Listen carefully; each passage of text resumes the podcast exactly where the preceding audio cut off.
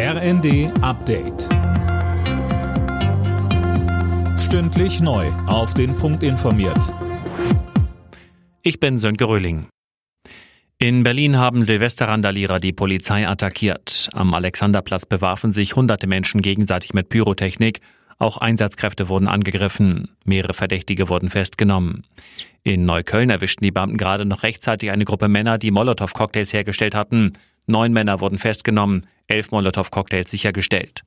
Zuvor war in Neukölln ein abgestellter Einsatzwagen der Polizei mit einer Kugelbombe beschossen worden. Polizisten wurden nicht verletzt. Im Zusammenhang mit einem möglicherweise geplanten Silvesteranschlag auf den Kölner Dom sind in NRW drei weitere Verdächtige festgenommen worden. Wie konkret ihre Anschlagspläne waren, ist unklar. Die Sicherheitsvorkehrungen rund um den Kölner Dom sind aber verschärft worden. NRW-Innenminister Reul sagte bei NTV. Die Menschen sollen Silvester feiern. Es ist wie jeden Tag auch. Es gibt in Deutschland eine latent vorhandene terroristische Anschlagsgefahr von Islamisten. Und das kann morgen, übermorgen sein, kann auch Silvester sein. Und insofern weiter feiern, lasst euch nicht von diesen Typen eure Freude und eure Fest verderben.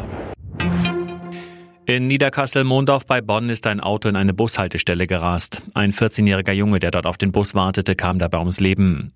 Der 51 Jahre alte Fahrer, seine Beifahrerin und ein Kind in dem Auto wurden laut Polizei leicht verletzt. Experten sollen nun klären, wie es zu dem Unfall kommen konnte. Bisher ist nur bekannt, dass der Wagen plötzlich nach links von der Fahrbahn abgekommen war. Das Ergebnis einer Blutprobe des Fahrers liegt noch nicht vor. Papst Franziskus feiert am Vormittag die traditionelle Neujahrsmesse im Petersdom. Zum anschließenden Angelosgebet auf dem Petersplatz werden tausende Menschen erwartet. In der Silvesterandacht hatte der Papst die Bedeutung von Dankbarkeit und Hoffnung betont.